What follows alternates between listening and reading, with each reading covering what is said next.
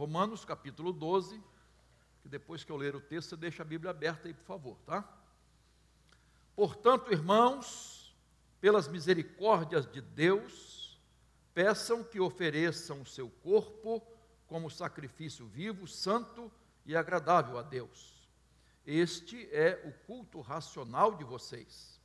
E não vivam conforme os padrões deste mundo, mas deixem que Deus os transforme pela renovação da mente, para que possam experimentar qual é a boa, agradável e perfeita vontade de Deus. Amém, queridos?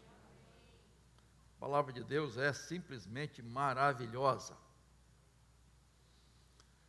Eu quero pensar sobre o tema convergente ou divergente, especialmente o dia do jovem batista. Você é um jovem convergente ou divergente? Com certeza você não está conformado com este mundo. Se você é um cristão verdadeiro, uma cristã, você não pode estar aceitando determinadas coisas que você está vendo, que está acontecendo aos nossos olhos. Não é possível concordar com tanta corrupção, com tanta violência, com tanta impunidade. Não é possível fazer vista grossa com as drogas, com a pedofilia, com abuso de crianças, com prostituição infantil, impossível concordar com essas coisas. Não podemos aceitar tanta injustiça social, pessoas sendo exploradas. Não cabe. Não cabe aceitar o que a grande parte da mídia está fazendo com a família, bombardeando a família, querendo destruir nossos filhos o casamento. Não dá para aceitar determinadas coisas. Há um filme que se tornou. Teve uma série, acho que mais dois, se eu não me engano, chamado Divergente. Alguns assistiram, outros não. Mas a ideia do filme né, é que quando, se eu não me engano, foi na cidade de Chicago que aconteceu isso, é, quando o, o, adolescente, o jovem, né, atingia 16 anos, ele tinha que escolher em qual facção ele ia entrar. Ele tinha que escolher aquelas facções disponíveis, ele tinha que se enquadrar em uma, porque a cidade estava dividida em facções. A pessoa tinha que se encaixar em alguma facção, em algum modelo existente, senão sofreria as consequências. E o filme conta a história de Beatriz ou Tris, que era divergente, ela não se enquadrava em nenhuma das facções, acabou entrando em uma, mas na verdade ela não se enquadrava. Ela não era convergente, ela era divergente porque não se enquadrava nos modelos que ali estavam. Eu acho que essa é a ideia do texto bíblico, nos mostrando, irmãos, que nós não podemos nos conformar com o estado de coisas, com esse mundo, com essa era. Nós somos divergentes. Nós não andamos, podemos andar em harmonia com o mundo. Nós vamos colidir com o mundo. Nós vamos nos chocar. A nossa mão não é a mesma do mundo. Nós vamos andar na contramão do mundo. Por isso, de encontro, chocando, colidindo com o mundo. E aí, a ideia do texto é não viver conforme os padrões deste mundo, mas conforme a vontade de Deus. Essa é a ideia principal do texto, para que possamos experimentar a vontade de Deus, nos apresentar como sacrifício vivo a Deus, santo, agradável a Deus. Então eu quero tirar três ideias desse texto, mostrando essa verdade, tá? Deixa a Bíblia aberta aí, e não só esse texto, eu quero na primeira parte aqui voltar um pouquinho, mas dentro do livro de Romanos, que a primeira ideia que essa carta, essa, esse tratado teológico, na verdade, o maior tratado teológico que nós temos na Bíblia, não é? Está aqui no livro de Romanos.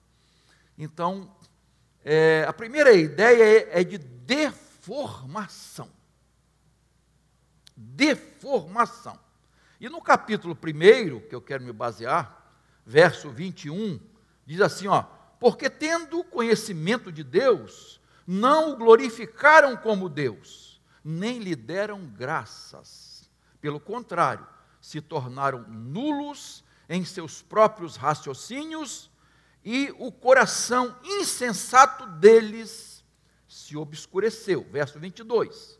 Dizendo que eram sábios, se tornaram loucos e trocaram a glória do Deus incorruptível por imagens semelhantes ao ser humano corruptível, às aves, aos quadrúpedes e aos répteis.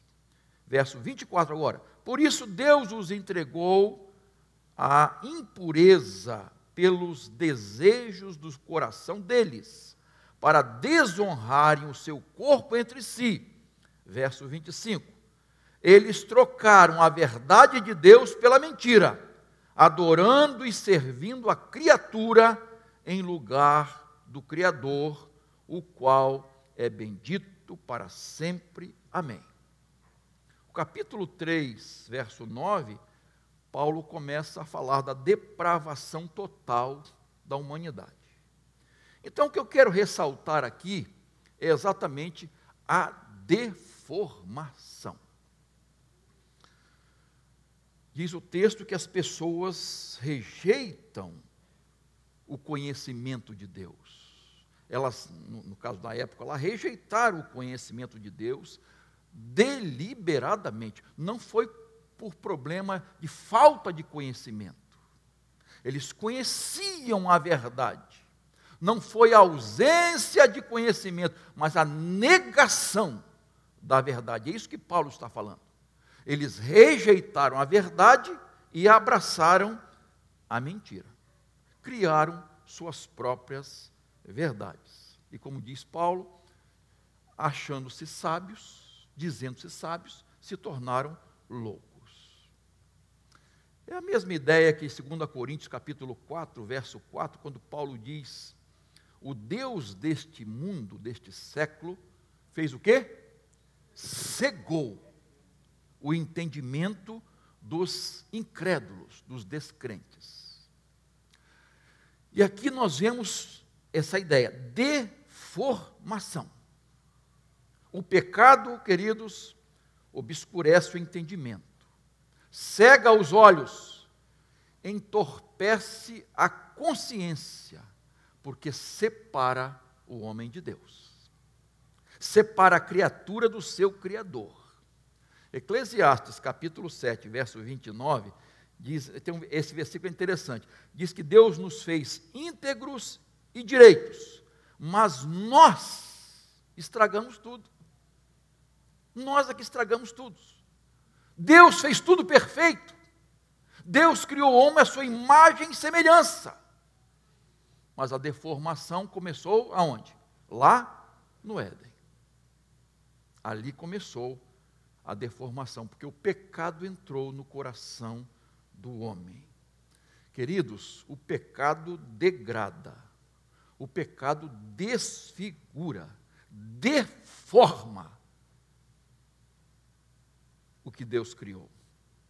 É por isso que o ser humano, como diz o apóstolo Paulo aqui no capítulo 1 ainda, é, o ser humano ele, ele se entrega à idolatria. Ele rejeita a revelação de Deus, do Criador, e se entrega à idolatria, desonrando o Criador com seus corpos. Há muitos detalhes nesse texto que eu não, não vou poder abordar hoje, não é? Mas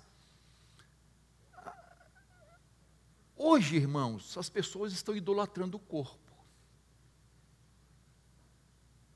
Sim ou não, queridos? Eu preciso ficar constrangido de dizer. Queridos, nós não somos contra academia, salões de beleza, cosméticos, cirurgias plásticas, tira daqui, bota dali, bota aquela, faz assim, faz um, uma mexida, aumenta aqui, diminui ali. Não, ninguém é contra isso. Pelo contrário, acho que a gente tem que cuidar do corpo, que é templo do Espírito Santo, tá? Eu acho que a gente, eu preciso diminuir essa barriga aqui que eu tenho. Eu sei, mas estou, estou aprendendo a jogar tênis, tá? Amém? Que eu possa ser perseverante, né? ah, até me perdi aí, tá vendo? Mas o ser humano é, começa a, a idolatrar o corpo, irmãos. Fazer quase que um objetivo de vida. Veja bem, ah, Paulo nos ensina que devemos oferecer nosso corpo em sacrifício vivo, santo e agradável a Deus, que é o nosso culto racional. Não vou abordar culto racional hoje, tá? Mas as pessoas estão cultuando o corpo em vez de entregar o corpo para cultuar a Deus. Nós antes, antes da conversão usávamos nosso corpo para, para o pecado para desonrar o corpo, a criação, desonrar o Criador. Agora, nós devemos usar nosso corpo em sacrifício vivo, santo e agradável a Deus, porque o nosso corpo é templo do Espírito Santo, a habitação de Deus. Deus habita aí no seu corpo, irmão? Amém? Que responsabilidade, né, irmãos? Deus habitar em nós. Que responsabilidade, Ele faz morada. Então, todos os nossos membros, sem exceção, devem glorificar a Deus. Todos os nossos membros devem servir a Deus. Todos os membros do nosso corpo devem ser santos, santificados. E aí a gente pensa no falar, no pensar, no pensamento, no proceder, no andar, nas atitudes, nas decisões, reações, enfim, tudo que envolve a nossa vida deve glorificar a Deus. Tudo que fazemos deve glorificar a Deus. Ah, irmão, só pela misericórdia do Senhor. Nosso corpo pertence a Deus, irmão. Então ele tem que ser usado para glorificar a Deus. Ele foi resgatado na cruz do Calvário. E ele deve glorificar a Deus. Esse corpo um dia vai ressuscitar. Não esse aqui, né? Não, não vai ser mais esse, carne e osso. Mas o corpo vai ressuscitar. Será diferente, claro. Mas é muito importante entendermos que o corpo que temos deve ser colocado no altar de Deus. E a ideia aqui é o sacrifício do Antigo Testamento colocado no altar. Nossa vida está no altar, irmãos. Nossa vida foi totalmente entregue nas mãos de Deus. Quando alguém levava um animal para ser sacrificado, entregar ao sacerdote para ser sacrificado, não pertencia mais a ele, ele não podia tomar de volta. Quando você diz que você se entregou a Deus, que você está no altar de Deus, que sua vida pertence ao Senhor, você não pode tomá-la mais de volta.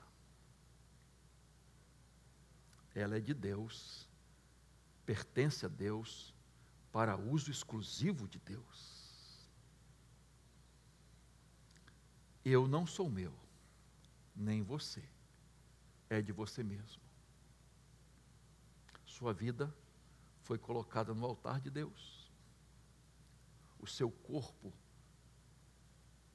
sua vida completa, tudo que envolve você e sua vida pertence ao Senhor, é para a glória de Deus. A gente precisa refletir sobre isso.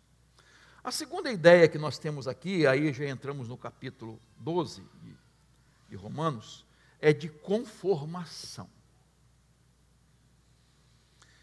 E verso 2 então, e não vivam conforme os padrões do mundo. A ideia, não vos conformeis. É sempre bom lembrar que mundo aqui não é o universo, não é o cosmos, né? Não é a criação. Mundo aqui também não são as pessoas. Deus amou o mundo, né? Mundo aqui, a palavra é totalmente diferente no, no, no grego, é era. É para era, para época, para sistema, para esquema, para padrões, para mentalidade. Esta é a palavra que Paulo usa aqui. Então, o que, que ele está dizendo? Nós não podemos tomar a forma do mundo.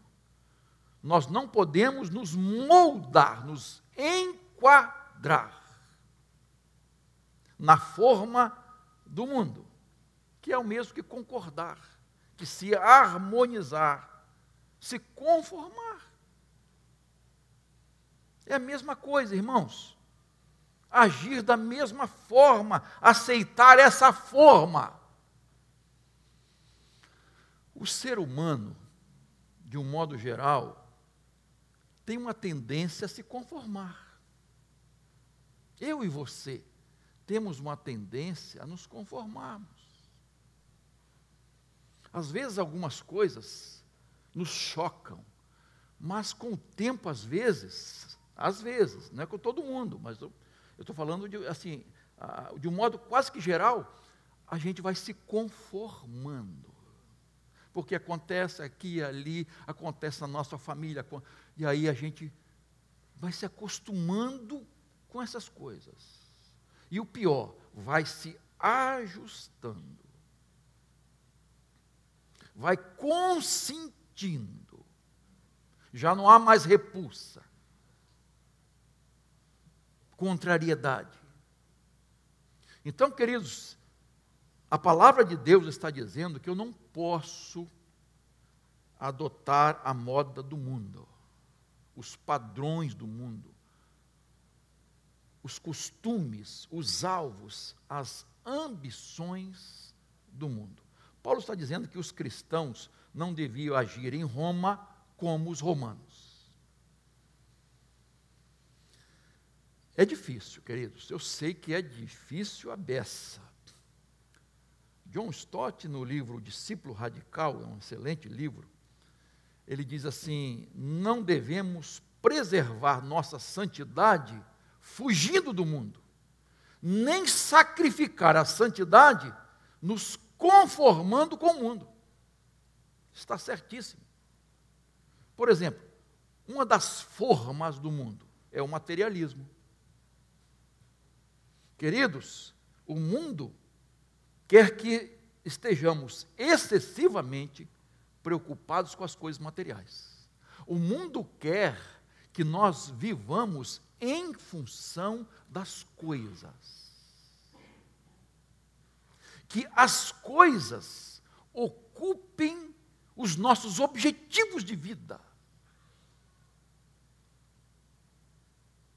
Isto é, os primeiros lugares na nossa vida. Não estou dizendo que a gente não vai buscar, mas não como alvo principal da vida, da nossa existência. Então, queridos, a avareza nos impede de viver uma vida simples, generosa e contente com aquilo que Deus nos proporciona. A ambição de querer mais e de achar que a felicidade e a realização, o sucesso está em ter e não no ser, consome a nossa vida. Outra forma é o relativismo moral. Tudo é relativizado. Certo errado, pecado, mal e bom. E aí, o relativismo diz assim: tudo depende de onde você está.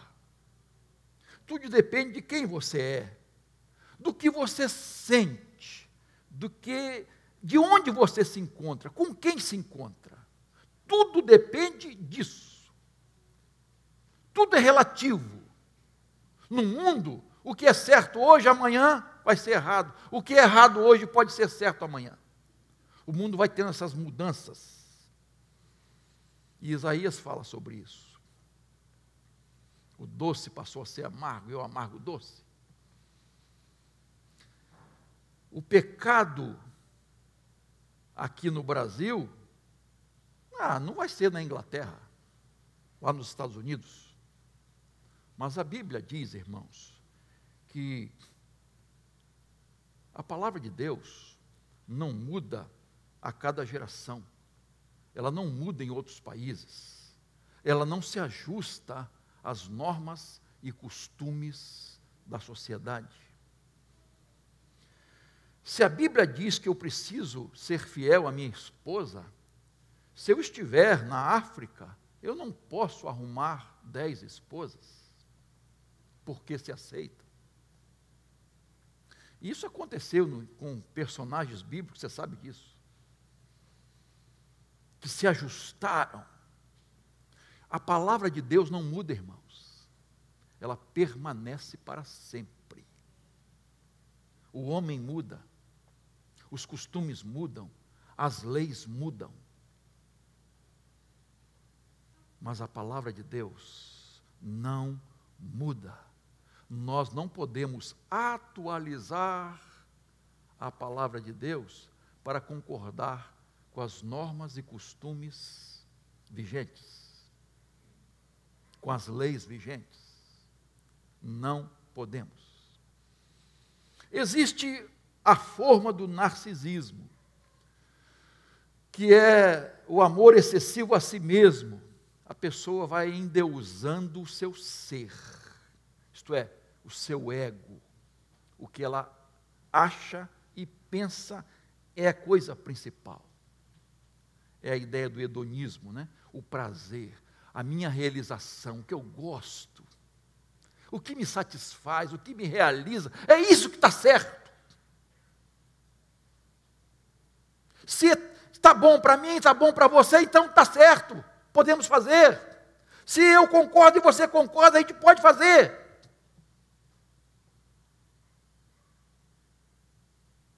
Queridos, isso é muito perigoso, irmãos. As pessoas não se importam do que é certo e errado, se é imoral ou ilegal, se é pecado ou não. O importante é a satisfação pessoal. Eu estou sendo feliz assim, eu me realizo assim, eu gosto de sexo assim.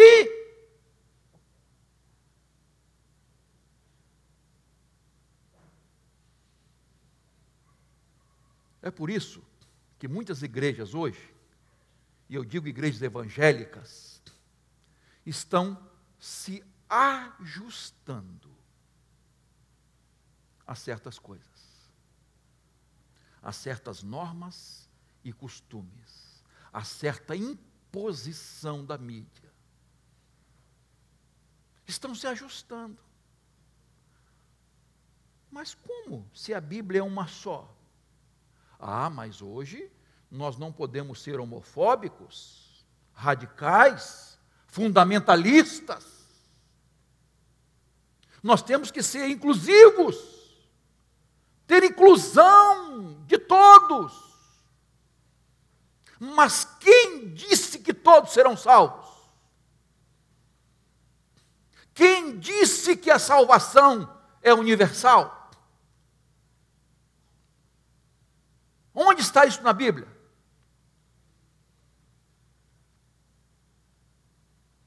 Salvação para aqueles que recebem a Jesus como Senhor e Salvador, que creem nele, somente nele, como único e suficiente Salvador. A salvação é para esses, mas a todos quantos o receberam dê-lhes o poder de serem feitos filhos de Deus aos que creem no seu nome. João 1, 12. Ah, mas as pessoas estão aceitando, até pastores gays, há pastoras lésbicas, e aí tem as igrejas contemporâneas, que aceitam todo mundo. Onde fica a conversão, queridos? Onde fica a mudança de vida? Onde fica o ajuste da minha vida à palavra de Deus? Quer dizer que a palavra de Deus que vai se ajustar a nós, a nossa sociedade? É isso que Paulo está dizendo, irmãos. Não vos conformeis, não tomem a forma, não aceite essa forma que o mundo oferece, esses padrões, esses valores, que nem podemos chamar de valores, que não tem valor nenhum. Domingo passado, dia dos pais, saiu uma foto da Tami Miranda com um filho. Aquela que era mulher e agora se diz homem, né? Todo mundo conhece. E aí o, o ator Carlos Vereza fez uma crítica. Ele disse assim: é dia dos pais, não o dia das trans. Ah, mesmo, levou muita pedrada. Levou muita pedrada. Meu irmão, minha irmã, você que me acompanha, preste atenção. Se você não quiser causar discórdia, se você não quiser ser criticado por ninguém, seja normal, ajuste-se, molde-se, conforme-se, vista-se como todos, fale como todos haja como todos, come e beba como todos, vá aos lugares que todo mundo vai, pense da mesma forma que todos pensam e façam as mesmas coisas que os, todo mundo faz, que é normal. Lembra de Sansão que fez um voto de quê? Nazireu. Mas ele quebrou seus votos ele agiu como um jovem, como outro qualquer. Então, o apelo do mundo é acostume-se com o divórcio, com o aborto, com as drogas. Acostume-se com a pornografia, com a violência, com a maledicência. Acostume-se com o sexo sem restrições. Vale tudo, com todos. Acostume-se à mentira, à desonestidade, a infidelidade, promiscuidade. E aí você vai cantando, passa lá em casa, tira a minha roupa, e mais o quê? Eu sei que vocês sabem. Me joga na cama, quebra minha cama.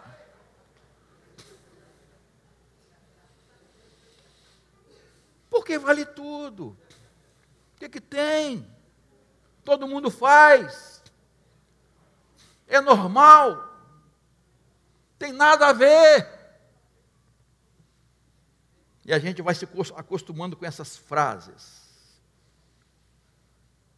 Conheço pastor que faz, conheço irmãos que fazem assim. E aí a gente não confronta, não tem colisão com o mundo. Não somos sal da terra e luz do mundo. Não. Para quê? Não queremos ser diferentes, queremos ser iguais. Não queremos fazer diferença, queremos se ajustar. Está no meio para não sofrer represária. Aceitar passivamente esse estado de coisas. Mel Gibson, ele, naquele filme Jesus, ele foi duramente criticado. Duramente. E, e agora continua sendo perseguido, porque ele está fazendo um filme é, contra a, a, a, desonestidade, especialmente com, contra uma família poderosa na área financeira. E aí ele está sendo massacrado. Não sei detalhes da vida dele, só tô, li essa, essas informações, que está sendo bombardeado. Hollywood está em colisão com ele. Queridos, eu não posso andar conforme a correnteza. Na linguagem de John Stott, a contracultura cristã em relação ao sermão do monte de, de Jesus. Contra a cultura, nós, nós vamos remar contra a maré, irmãos. Nós vamos remar contra a maré e vamos sofrer as consequências. E estamos prontos a sofrer as consequências. E coisas piores virão. Vamos lá. Terceiro e último lugar, rapidamente. A terceira ideia que temos aqui é de transformação. Verso 2, continua lá. Mas deixem que Deus os transforme pela renovação da mente, para que possam experimentar qual é a boa, agradável e perfeita vontade de Deus.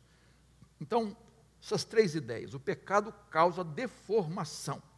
O mundo quer conformação, mas o que Deus deseja é transformação. E a palavra aqui é metanoia. Me desculpe, metamorfose. Metanoia, metanoia vem, vem a seguir. Né? Metamorfose. É essa transformação que sofre a, o casulo para a borboleta. Transformação.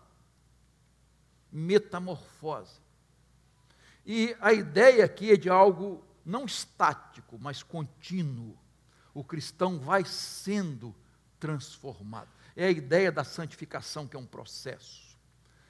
Vai sendo transformado à imagem de Jesus. A imagem de Jesus. Ele vai sendo, cristão verdadeiro, ele não se ajusta ao mundo, ele se ajusta à palavra de Deus ele vai sendo moldado à palavra, olhando para Jesus, autor e consumador da fé. A palavra de Deus não muda, queridos.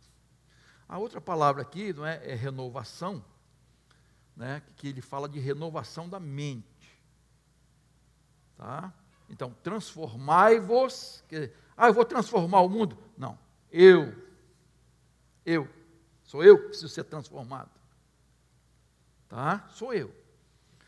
Pela renovação da mente. Ó, tem a ver com a mentalidade, com o seu pensamento. O mundo jaz no maligno, tá? Vai de mal a pior. Não vai mudar. Vai mudar assim. Vai estar em constante mutação, né? Mas em relação ao pecado, piorando cada vez mais entre, entrando em decomposição cada vez pior. Tá? Então, é o crente que tem que mudar. E essa mudança começa aqui dentro, irmãos. É de dentro para fora. Não adianta mudar a roupa, a aparência só. Vai, vai até mudar algumas coisas, mas tem que ser lá de dentro. Porque é uma operação sobrenatural. É do Espírito Santo. Mudança do ser, só o Senhor faz. Mudança de mente é com auxílio do Senhor. Eu tenho que mudar a minha mente, meu conceito sobre essas coisas. Tem que haver uma reengenharia aqui, dentro de mim. Às vezes as pessoas fazem essa cirurgia bariátrica, né? A redução do estômago. Mas uma das coisas que os médicos dizem é o quê? Tem que mudar o quê? Ó, a mente. Senão, vai continuar. Aquela obsessão por comida vai ser um problema. Tem que mudar a cabeça, tem que mudar o pensamento, a forma de pensar. E aí vem essa, essa palavra, né, é, é, é metanoia, que, que vem de arrependimento, que mudança de mente, mudança de direção. É exatamente isso que tem que acontecer dentro da nossa cabeça. Mudar nossa maneira de pensar. Irmãos, às vezes a gente fica injuriado de alguma forma, porque a, cabeça de muitos crentes não mudam. É a nossa também. Eu estou me incluindo, tá, irmãos? Nós temos que mudar a nossa maneira de pensar sobre Deus, sobre a vontade de Deus, sobre a Bíblia, sobre o pecado, sobre o ser humano, você mesmo, sobre o próximo. Nós temos que mudar nossa cabeça sobre o sentido da vida, o objetivo da vida. O que, que nós estamos fazendo aqui? De onde eu vim? O que, que eu estou fazendo daqui? Para onde eu vou? Eu tenho que mudar minha cabeça, meu pensamento. Eu tenho que pensar direito sobre vida eterna. Eu tenho que mudar minha mente sobre a questão de namoro, de noivado, de casamento, de família. Eu tenho que me ajustar ao que a palavra de Deus diz. Eu tenho que mudar minha mente sobre sexo. Há tanta gente fala sobre sexo, há tantos doutores e doutoras sobre sexo, sexólogos. Mas será que estão se baseando na palavra de Deus? Então eu tenho que ter a mente de Cristo o que a Bíblia diz. Porque é isso que Paulo diz em 1 Coríntios 2, 26. Nós temos a mente de Cristo. Nós temos que pensar como Cristo pensa. Por isso, aquele livrinho, né, que esqueci o nome do autor agora, é, alcançou tanto sucesso. Né? que faria Jesus? É? Em nossos passos, que faria Jesus. Em meus passos, que faria Jesus. O que Jesus faria? Como Jesus reagiria? Queridos, o apóstolo Paulo tinha uma mentalidade. E quando ele se converteu, a sua mentalidade mudou, a sua forma de pensar mudou. O filho pródigo se afastou ele só voltou quando ele mudou seu pensamento sobre seu pai, sobre a casa do seu pai, sobre os privilégios que ele tinha, sobre a felicidade que ele tinha, mas não enxergava. Zaqueu mudou sua vida quando Jesus entrou em sua casa. Hoje veio salvação a esta casa. Ele mudou o seu comportamento. Ele mudou sua vida o que aconteceu com você, comigo, é isso. É mudança de pensamento. É mudar o coração. Eu tenho que, Deus diz, eu vou colocar em vocês o que? Um novo coração, queridos. É isso que Deus faz. Essa transformação que Deus quer na nossa vida. Josie McDowell, ele tem um livrinho muito interessante que eu, eu sempre que posso eu compro para dar de presente ou recomendo, é, mais que carpinteiro.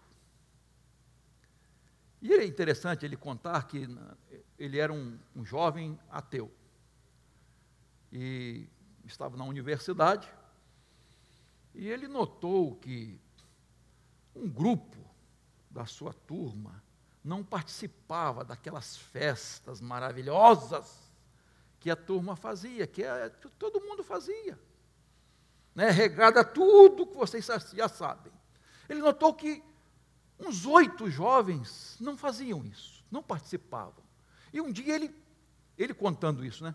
ele perguntou a uma das moças, das jovens, que participavam do grupo, né? Vem cá, por que, que vocês não participam, não vão lá e tal, aquele negócio todo?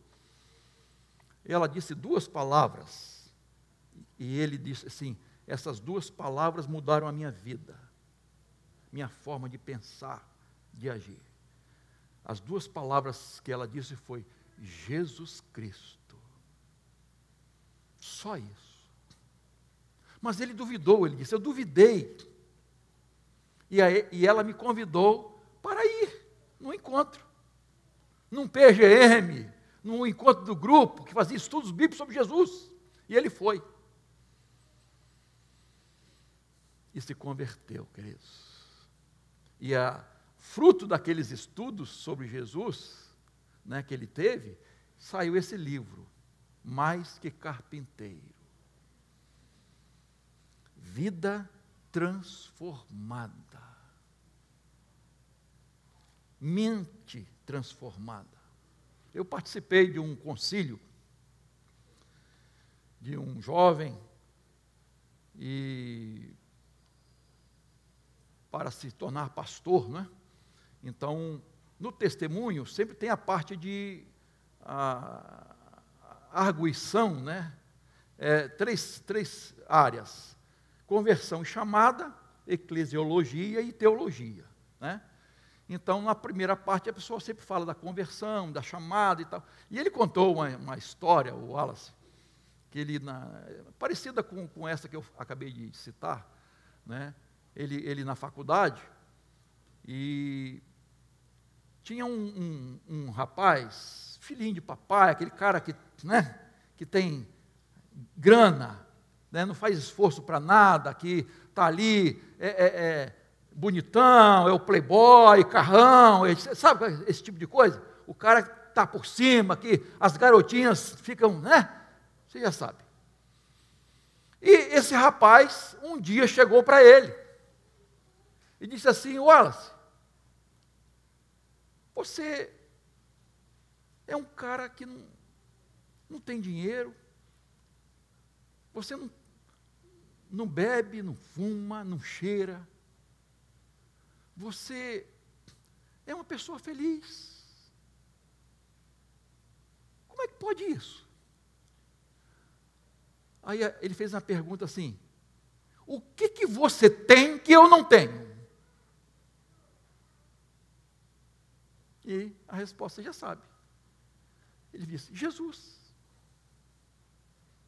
O que eu tenho que você não tem é Jesus. Jesus é minha razão de viver. Nele eu tenho vida abundante, alegria, paz, independentemente das circunstâncias.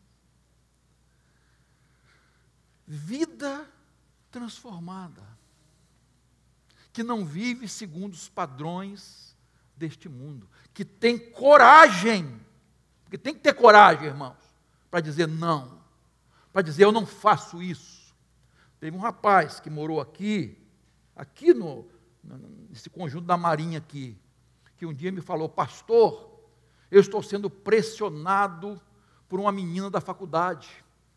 É, ela quer ir com um motel comigo de qualquer maneira. Ela, ela todo, parece que José, todos os dias. E eu digo: não, não, não, não. E sabe o que ela fez? ela espalhou para minha turma que eu, será que eu sou homem mesmo?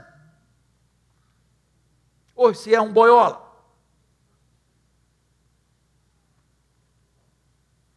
E aí eu dei os parabéns primeiro a ele, né?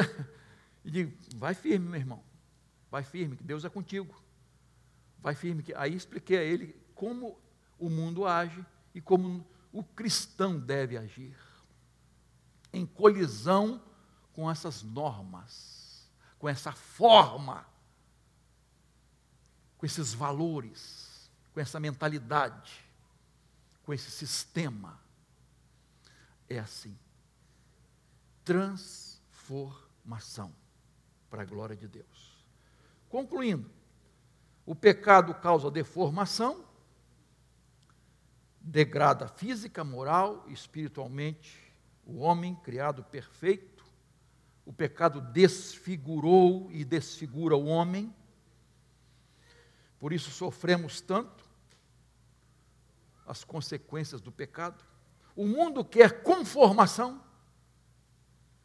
Ah, para que brigar? Para que né, discutir certas coisas? Para que ficar não é, sofrendo pressão? É melhor se harmonizar, é melhor deixar as coisas como estão, é melhor fazer como o camaleão. Né? O camaleão, ele toma forma, isto é, a cor das coisas que o cercam, ele vai mudando de cor.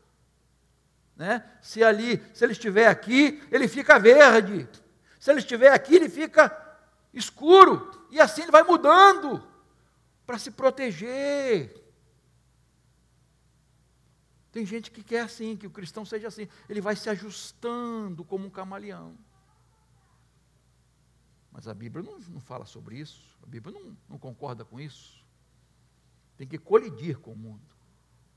E o texto fala de transformação. Deus quer a transformação. Nova criatura, de verdade. Nasceu de novo.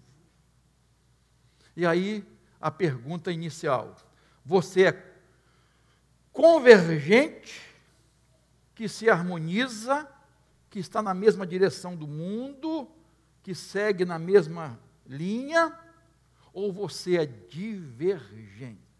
Isto é, você segue a direção oposta ao mundo, segue a direção a Deus, a vontade de Deus para a sua vida. E aí eu tenho que me perguntar: eu sou convergente ou divergente?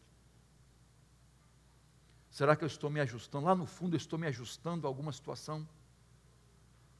Será que está havendo essas mudanças em minha vida? Aquilo que eu condenava, que eu achava errado, não estou achando mais? Estou preferindo viver conforme todo mundo vive, ir com a multidão, ir com a turma, aceitar o que o namorado diz ou a namorada diz, que não tem eh, compromisso com Deus, aceitar essas coisas. Deixe Deus transformar a sua vida para você experimentar a boa, agradável e perfeita vontade de Deus. Seja um cristão conformado com esse estado de coisas, com o pecado, com o mundo, e viva uma vida transformada, sua mente transformada para a glória de Deus. Amém? Amém? Deus nos abençoe.